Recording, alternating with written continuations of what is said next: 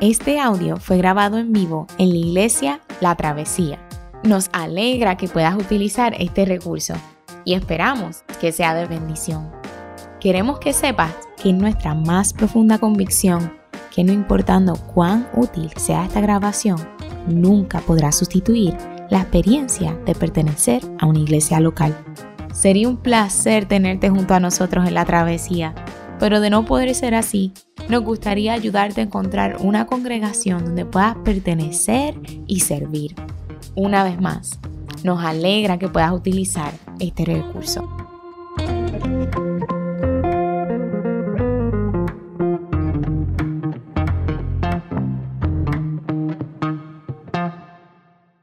días a todos. Este, que la paz del Señor sea con cada uno de ustedes. Estamos contentos de poder estar aquí, de poder estar reunidos, este, tanto presencialmente y también la gente en las casas esperando y gozando del servicio del Señor.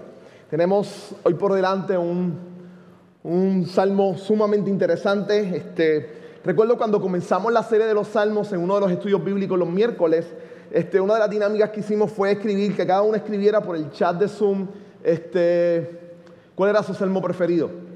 Y recuerdo en aquella ocasión decir que mi salmo preferido es el 73 y es uno de mis salmos preferidos. Y hoy voy a predicar exactamente ese salmo.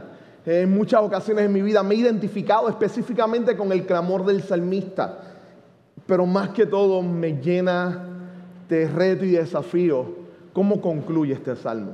Así que yo espero que hoy pueda ser de bendición a su vida profundamente. Déjeme comenzar con lo siguiente antes que le demos lectura al Salmo. Este, en la Grecia clásica, en la Grecia clásica había una manera de lidiar con, con el pensamiento de que podían lograrlo todo en medio de todas las analogías de héroes, etc.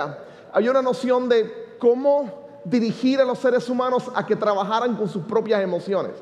Y la manera de hacerlo era por medio del teatro. El teatro se convertía en la forma pedagógica primaria de poder enseñarle a las personas todo lo relacionado con la religión de la Grecia clásica, los dioses, pero también cómo manejar las emociones. Y no había género mejor para ello que la tragedia. Las personas iban al teatro y se enfrentaban a un drama diseñado que proyectaba la crudeza de la vida lo triste y lo absurdo a veces que pueda experimentarse la vida. Y el objetivo de la tragedia griega era generar en, el, en la audiencia en el que estaba sentado, en el que estaba exactamente en ese espacio, era generar en él una especie de catarsis. Era generar una ira o generar en un momento dado una tristeza profunda. Y que él lograra llorar o lograra molestarse y saliera de aquel lugar reflexionando, pensando, analizando, en el camino hacia su casa. Entonces, al sacar para afuera todas sus frustraciones con lo injusto de la sociedad, todas sus frustraciones con el dolor que tenía, pues de alguna manera había logrado expresar sus emociones. Así que la tragedia le ayudaba a expresar lo que llevaba adentro. Esa expresión, como les dije, le llamaban catarsis. Es la expresión de sacarte entonces todo lo que sentías en tu interior. Pero una de las deficiencias grandes de la tragedia griega es que su final siempre es exactamente así, trágico, carece de esperanza.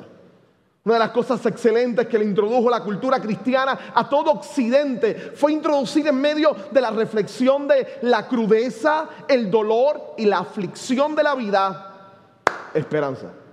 Una de las, menos, de, de las cosas o de los objetivos o de los conceptos menos estudiados de C.S. Lewis en las crónicas de Narnia es conectar crónicas de Narnia con libros de C.S. Lewis como el, problema del dolor, hablando sobre el sufrimiento, o sus libros sobre el sufrimiento. Y es que las crónicas de Narnia, estos niños entran a un mundo violento, un mundo donde tienen que hacer cosas que en su vida normal no harían. Pero ¿de dónde? ¿Cuál era la época donde estos niños vivían que entran a Narnia? ¿Cuál era el contexto histórico en el que C.S. Lewis escribe? La Segunda Guerra Mundial. Es violencia por todos lados. Estos niños escapan de un mundo de violencia y se meten en un mundo donde si hay violencia y ellos van a tener que defender, que pelear y que hacer cosas valerosas. La diferencia es que Aslan va a estar ahí para ayudarle en todo momento y en todo tiempo. Los prepara. para que cuando enfrenten el dolor y la crudeza de la vida salgan entonces a la vida real ya como adolescentes adultos que no pueden volver a Narnia en medio de un mundo ardiendo en llamas y de caos y puedan recordar que Aslan también está en ese otro mundo, pero con un nombre diferente, Jesús. Veamos al salmista con una expresión similar, el dolor ante él, lo triste de la vida, pero lo diferente que presenta la fe cristiana, la esperanza en medio del sufrimiento. ¿Qué tal si me acompaña de pie y abre su Biblia en el Salmo 73? Busca su app, su Biblia, su aplicación. Este, Salmo 73. Salmo 73. Esta es la parte más importante del servicio, así que vamos a leer todos los versos completos. Salmo 73 entero y quiero que te lo disfrutes, que mires los cambios de ánimo, que observe este, como si estuvieras allí este, en el drama y estuvieses observando estas imágenes. Que las mismas puedan hablar a tu vida y a tu corazón. Ellas tienen más poder para ministrarte hoy que cualquier argumento que yo pueda comunicar. Salmo 73 lo leemos en el nombre del Padre, del Hijo y del Espíritu Santo. Amén. Dice así la palabra del Señor. En verdad, cuán bueno es Dios con Israel con los puros de corazón. Yo estuve a punto de caer y por poco me faltó para que resbalara. Sentí envidia de los arrogantes al ver la prosperidad de esos malvados. Ellos no tienen ningún problema. Su cuerpo está fuerte y saludable. Libres están de los afanes todos. No les afectan los infortunios humanos. Por eso hacen su orgullo como un collar y hacen gala de su violencia. Están que revientan de malicia y hasta se les ven sus malas intenciones. Son burlones, hablan con doblez y arrogantes, oprimen y amenazan. Con la boca increpan al cielo, con la lengua dominan la tierra. Por eso la gente acude a ellos y cree todo lo que afirman. Hasta dicen, ¿cómo puede Dios saberlo? ¿Acaso el Altísimo tiene entendimiento? Así son los impíos. Sin afanarse aumentan sus riquezas. En verdad, ¿de qué me sirve mantener mi corazón limpio y mis manos lavadas en la inocencia? Si todo el día me golpean y de mañana me castigan. Si hubiera dicho, voy a hablar como ellos, habría traicionado a tu linaje. Cuando traté de comprender todo esto, me resultó una carga insoportable hasta que entré en el santuario de Dios. Allí comprendí cuál será el destino de los malvados. En verdad, los has puesto en terreno resbaladizo. Los empujas a su propia destrucción. En un instante serán destruidos, totalmente consumidos por el terror.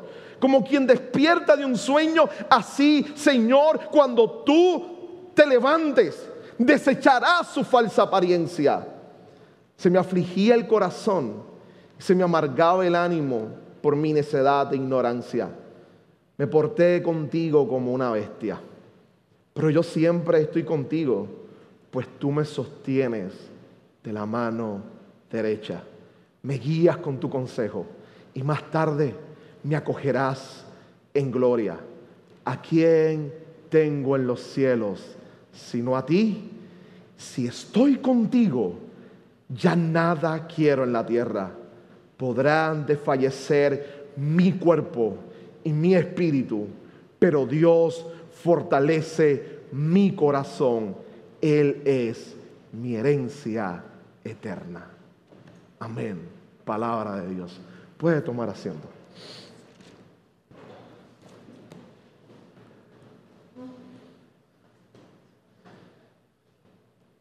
Imagínense, este, eh, trate de pensar esta imagen en su corazón, en su mente. Trate que esta imagen sea la que capture de alguna manera el sermón en esta mañana. El autor de este salmo probablemente fue Asaf. Asaf era el director del coro o el worship leader. Era la persona al frente de la adoración en el templo. Imagínense levantarse un sábado de mañana. Cuando se levanta se siente que tiene fiebre. No había COVID-19, así que va a ir a, cantar como quiera el templo. Se levanta, se siente con fiebre y totalmente enfermo, pero tiene que ir a cantar. Cuando se levanta tiene una pelea con su esposa. Las cosas se ponen tensas. Abre su rollo para reflexionar un poco en la ley antes de salir al templo para cantar y le aparece el Salmo 1. Y empieza a reflexionar en el Salmo 1.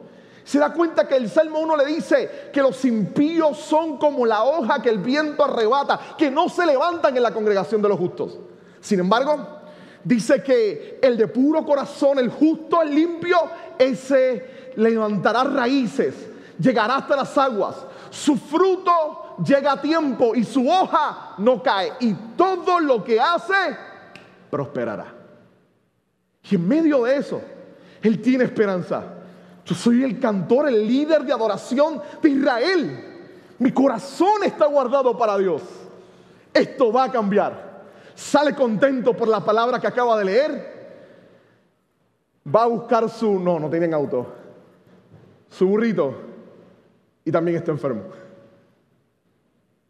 Así que va a tener que caminar a pie hasta el templo. Está molesto porque va a tener que avanzar. Él quería llegar temprano. Tiene que apurarse porque va a llevar exacto.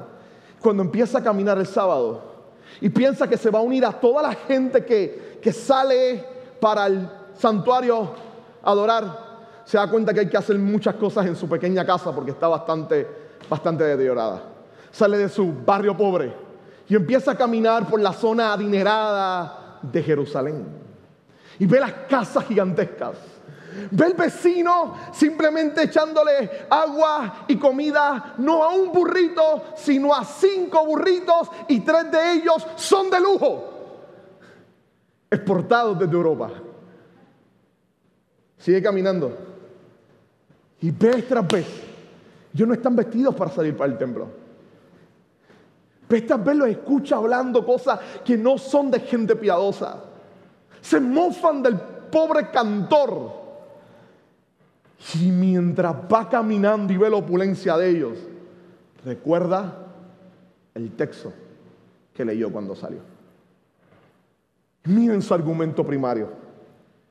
Miren cómo él está orientado en su mente sobre cómo la vida debe ser. Este hombre conoce la ley, Así que lo que domina su pensamiento es lo que se domina como teología de dos caminos. Es el Salmo 1. Aquí hemos hablado bastante de esto. Es la idea de, la teología de dos caminos. Este, el, justo es bendecido y el impío entonces acarea sus consecuencias. Y lo vamos a ver constantemente en la escritura. La invitación a tomar el camino del justo. La invitación a apartarse del camino del perverso. Entonces él comienza a caminar. Él entiende que su camino es el camino del justo. Sin embargo está lleno de lamento pero mira por todos lados ejemplos del camino del impío o de la persona que no le interesa a Dios, que Dios no está en su agenda y choca con la palabra que había leído en la mañana. ¿Alguna vez le ha pasado eso? Esta es su, su ecuación de Dios. Usted la tiene bien clara. Dios es así. Y se enfrenta con situaciones en la vida que retan esa concepción de Dios. Dios es así pero la vida parece levantarse en contra de esa verdad. En contra de esa verdad. Entonces el Salmo comienza con, con una declaración de, que podría resumir el Salmo 1. Que prácticamente acude a la literatura sapiensal. Veámoslo. Él dice en el verso 1, en verdad, cuán bueno es Dios con Israel, con los puros de corazón. Este chico está saliendo, estaba reflexionando en el Salmo 1 y sale y dice, ¿saben? Cuando salí de mi casa dije, en verdad Dios es bueno con Israel, con aquellos puros de corazón. Debo romper este verso rápido en tres aspectos. El primero es que él dice, en verdad. Déjeme decírselo de nuevo, en verdad. Y esto es, en, hebreo es una afirmación bien fuerte y, y tiene mucho peso. Solo ocurre dos veces, tres veces en el Salmo, tres veces en el Salmo, y tiene mucho peso, es casi un cambio de pensamiento. Él dice, mira, déjame afirmar esto, en verdad Dios es bueno. En mi barrio dirían, hecho mano, en verdad, en verdad, Dios es bueno. En verdad, en verdad, brother, en verdad. En verdad, en verdad, mano, Dios es bueno. Esa noción de afirmación. Dios es bueno. El Dios que nosotros adoramos es bueno.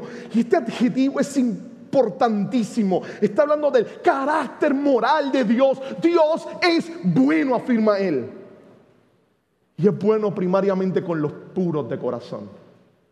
No solamente con los que hacen cosas buenas, sino con aquellos que sus intenciones son buenas. A esa gente, Dios es bueno con ellos. Y cuando sale de su casa y empieza a ver todo lo que le he dicho, él dice, ah, tengo problemas con esto. Ahora, antes de ver qué pasa con él en su proceso de orientación, yo creo que aquí hay una gran verdad impresionante. Nosotros, como les decía, tenemos la tendencia usualmente a, a conceptualizar a Dios. Hay frases que nos agradan, slogan que nos agradan, textos bíblicos que resumimos en una frase y que lo repetimos constantemente. Eso está muy bien. Inclusive, si usted quiere ver esa expresión, lo va a ver en las redes sociales. La gente llena las redes sociales con ese tipo de expresiones. Dios es bueno, Dios es misericordioso. Es más, nosotros lo usemos también aquí. Dios es un Dios de gracia. Dios no quiere que te sientas juzgado. Dios quiere que te sientas amado. Ese es nuestro eslogan, la travesía. Ahora, ¿qué pasa cuando alguien te juzga? ¿Qué ocurre cuando no ves rápidamente el poder de la gracia? En este mundo dominado por Twitter, nos damos cuenta que la verdad de Dios son más de 280 caracteres. Más de 280 caracteres y que la vida es mucho más compleja que ello. Mucho más compleja que ello. La idea del Salmo no es que eso esté mal. Eso está muy bien. Déjeme volverla a repetir. Esas frases, esos eslogan que hacemos, no están mal, están bien. El asunto es que hay momentos en la vida donde ese eslogan va a cobrar un color como antes no tenía. Y mientras todo el mundo dice, queremos que te sientas amado y no juzgado, tú que pasaste por eso y que estás experimentando después del juicio el amor de Dios, decirlo tiene un poder más poderoso y glorioso en tu corazón. Porque sufriste es un proceso donde retaron ese principio que tú confesabas constantemente. Déjeme explicarlo aquí. Él está orientado.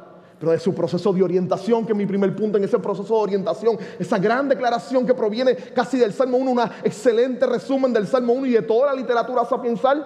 Dios es bueno con aquellos que son puros de corazón. Pasa a una especie de desorientación. Y este salmo, déjame decirlo muy bien, escucha bien esto. Es aquí un salmo donde el autor nos dice que va a cuestionar el principio que lo ha instruido toda la vida. Y nos va a dar palabras para aquellos momentos donde tú sientas que no logras comprender al Dios de justicia. Y que puedas correr a sus pies y decirle, ¿sabes qué? Estoy desilusionado con esto. Estoy desilusionado con la vida. No le encuentro sentido. Y este salmo tiene palabras para que puedas decirlas a Dios la intimidad con Él que este proceso de orientación, donde deja el statement, del verso 12 en adelante, el salmista se para al frente y nos dice, esta es mi experiencia de desorientación. De nuevo, recuerda la imagen? Está caminando. Él está caminando, él va rumbo al templo y está viendo todas las injusticias que reinan en su sociedad y cómo reta el principio que había mirado en la mañana del Salmo 1. La duda empieza a correr en su corazón de una manera muy profunda. Yo estuve a punto de caer y poco me faltó para que resbalara. La idea primaria de nuevo es la, la, imagen de la teología de dos caminos. Él está caminando por el camino del justo, pero cuando se está dando cuenta de toda la riqueza del impío, él dice, hey, hey, hey, hey, por poco mis pies decidí en cambiar de camino y empezar a caminar por el camino de los impíos o de los que no tienen a Dios en su agenda. ¿Por qué? Porque pareciera que el que no tiene a Dios en su agenda vive mejor que aquel que tiene a Dios presente en su vida. Ah. Si somos bien honestos con nosotros mismos, muchas veces hemos estado ahí.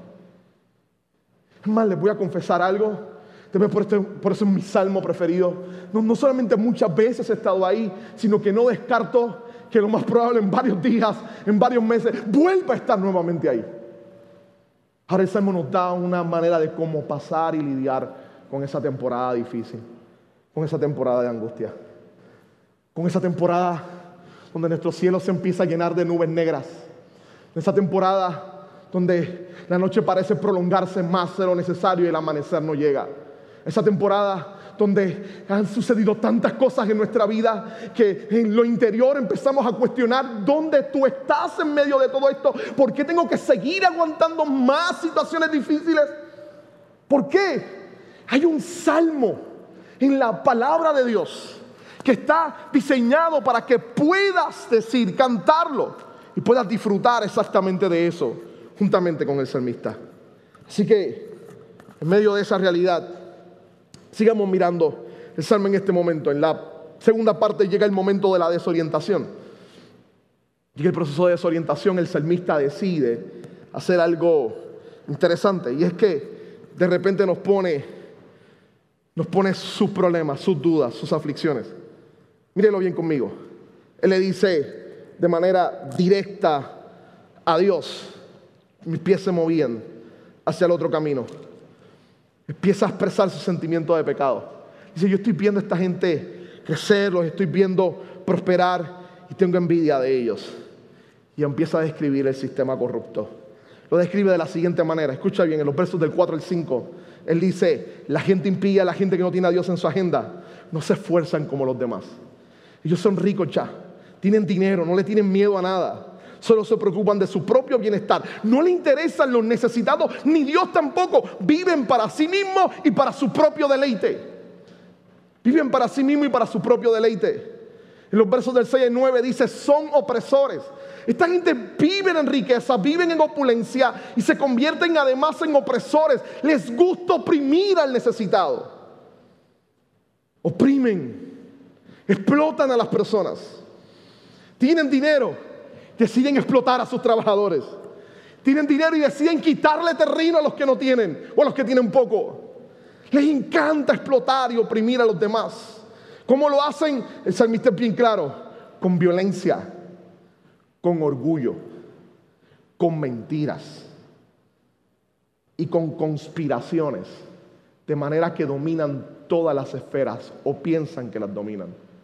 Con sus lenguas dominan el cielo y toda la tierra. La imagen es súper clara. Pero para colmo, tras de opresores, son soberbios. Presentan su orgullo como un collar. Los presentan como personas que se echan hacia atrás con jactancia el salmista. Son soberbios, engañan a todos y se enriquecen cada día más. Él los mira y dice, pero esta gente no le tiene temor a Dios. Ellos no temen a Dios. Ellos no le temen a Dios.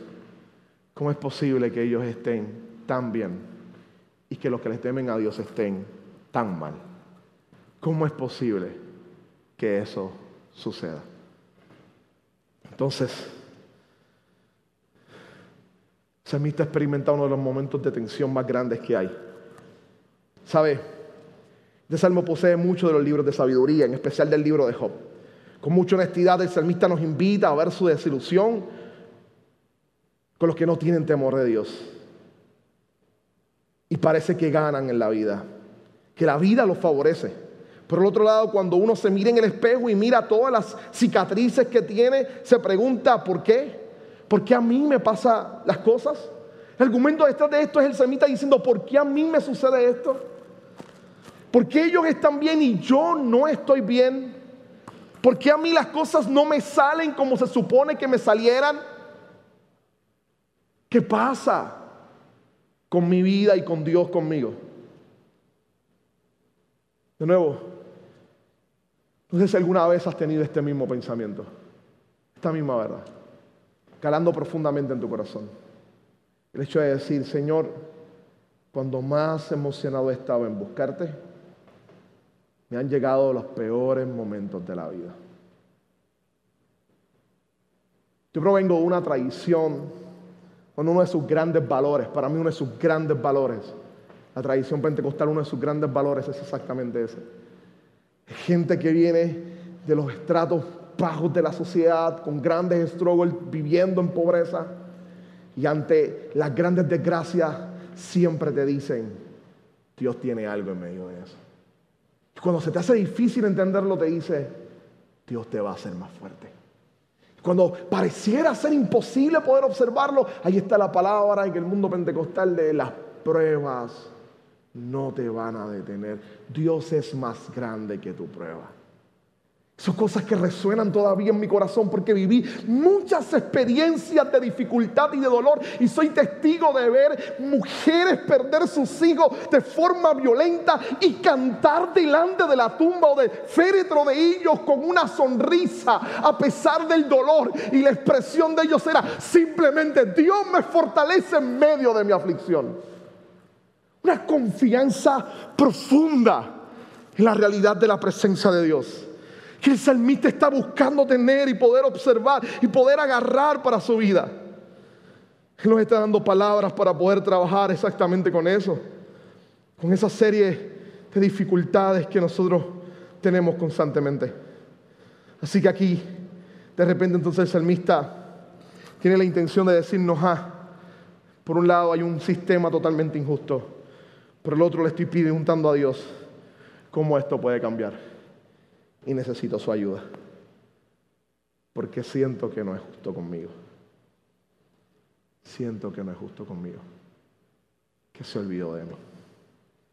Mientras los demás, los que hacen mal, los que no le temen a Dios, los que tienen agendas perversas, los que no les importa hacer daño e infringir y dolerle y lastimar al inocente, esa gente están tranquilos y no les pasa nada.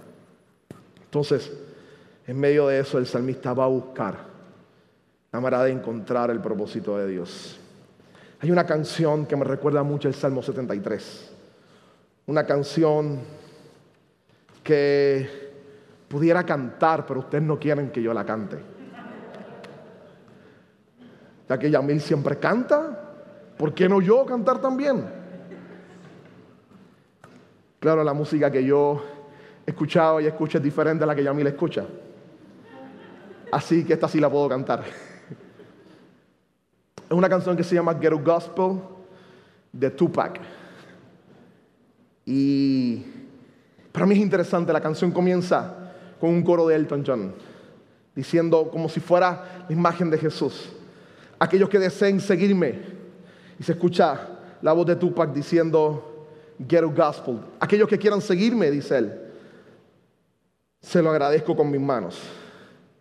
Y el cielo rojizo finalmente se ahoga entre las colinas de oro, casi tomando un coro de los cantos espirituales de, los afroamericanos. Y hay paz para este joven guerrero sin el sonido de las armas. Y empieza Tupac a rapear en medio de la canción. Escúchela, similar al Salmo 73. Si pudiera recorrer los pasos de mi adolescencia, me sentaría y recordaría pensando en la dicha de los días buenos hay una verdad buena en la vida. Me detengo y observo a los más jóvenes y les doy mi corazón. Se hacen la prueba del SIDA porque están estresados en estos tiempos. Y aquí empieza a hablar de la crudeza. Dice, si las cosas cambian, todos sienten vergüenza de la juventud porque la verdad parece extraña. Pero para mí es lo contrario, porque cualquier día apretarán el botón y todos los hombres buenos como Malcolm X y Bobby Jordan murieron por nada. Les dije que podrían llorar. El mundo se ve aburrido. Saca tus lágrimas y lo verás claramente. No es necesario que me temas. Si te tomas el tiempo de escucharme, tal vez aprendas a soportarme. No soy, no voy con filosofía de blanco negro porque soy humano y espero que veamos la luz antes de la ruina. Y vuelve y utiliza el concepto de ghetto gospel o el evangelio del ghetto. Y vuelve y dice él, dime si ves esa anciana. ¿No está triste? Vive de las bolsas de basura, pero está contenta con las pequeñas cosas que posee. Y allá hay una dama, la droga la tiene loca. pero aún así va a dar a luz un bebé. No me derrumbo ni dejo que me afecte. Salimos de la sartén para caer en otra forma de esclavitud. Aún ahora me desaliento. Y casi como el salmista, está, hay algo bueno en la vida, pero empieza a narrar todas las perversidades que él ve en su sociedad. Dice, yo no dejo que eso me afecte, pero, pero ahora mismo me estoy desalentando. El salmista dice, en vano guardé mi corazón.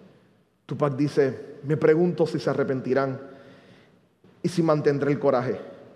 He rehusado ser un ejemplo para los jóvenes. Yo defino mis metas, me pongo el control y bebo de mi propia botella. Cometo errores, pero aprendo de los demás. Y al final, creo que este hermano será mejor. Si me enojo, no te estreses, nunca te olvides. Que Dios no ha terminado de hacer su obra en mí. Siento su mano en mi cerebro cuando escribo rimas. Me enseguezco y dejo que el Señor haga lo suyo. Pero ¿acaso soy menos santo por haber elegido fumarme un cigarro, beber una cerveza con mis amigos antes de hallar la paz mundial? Debemos encontrar la paz y cesar las guerras en las calles. Este es mi evangelio del gueto. ¿Por qué tomo esta canción por cómo termina? Aquí cierra la canción. Cuando él dice, Señor, ¿tú puedes escucharme hablar? Señor, ¿tú puedes escucharme hablar? No hay una voz que le responda. Solo sigue la pista el instrumental. No hay más barras que cantar. No hay más estribillos que decir. Solo un silencio profundo donde deja patente la duda. ¿Acaso tú me escuchas, Señor? ¿Acaso alguien me oye? Si Tupac supiera, hubiese sabido que sí, que había alguien en el cielo que podía escucharlo que simplemente tenía que rendir su, su, su evangelio del barrio y poder aceptar el evangelio de Jesucristo que podía darle luz y esperanza en medio de la oscuridad que vivía toda su sociedad. No terminaría esta canción con, con, tan tenebrosa y tan triste, con simplemente la voz de alguien diciendo, Señor, tú me escuchas, pero no escucho respuesta. Lo que me interesa de Tupac es que esta canción, a pesar de que a usted no le gusta el hip hop, tiene mucho, mucho que decirnos, porque es bien similar a nosotros. En muchas ocasiones esa ha sido exactamente nuestra expresión. Después de un momento de dolor, una oración de desesperación y el cuestionamiento, ¿acaso esto tiene sentido? Dios a mí me escucha. Está caminando ve todo el, todo el paisaje de, de corrupción y desilusión, Asaf. Llega al templo y escucha a sus chicos cantando. Y escucha al sacerdote preparando el cordero para llevarlo al sacrificio mira la inmensidad del templo. Escucha a la gente cantando y la gente entrando. La gente celebrando. Y él sabe, aquel es mi vecino. El mes pasado perdió a un familiar, pero está aquí cantando y exaltando con una risa y una fuerza inquebrantable, impresionante. Y Asaf dice, cuando entré en el templo, mi vida cambió completamente mi proceso de desorientación recibió un proceso de reorientación. Y mi vida fue reorientada. Mi vida empezó a ver una luz y a observar algo que tal vez antes no me había dado cuenta. Él tiene una nueva experiencia. Él entra en el templo. Tiene una realidad con, con Dios obrando a través de la gente. Y recibe una visión de temporalidad. Yo camino hasta aquí pensando que el bien de Dios para nosotros es puramente temporal. Pero me acabo de dar cuenta que la perspectiva temporal que yo tengo debe ser suplantada por una perspectiva eterna o de eternidad. Ellos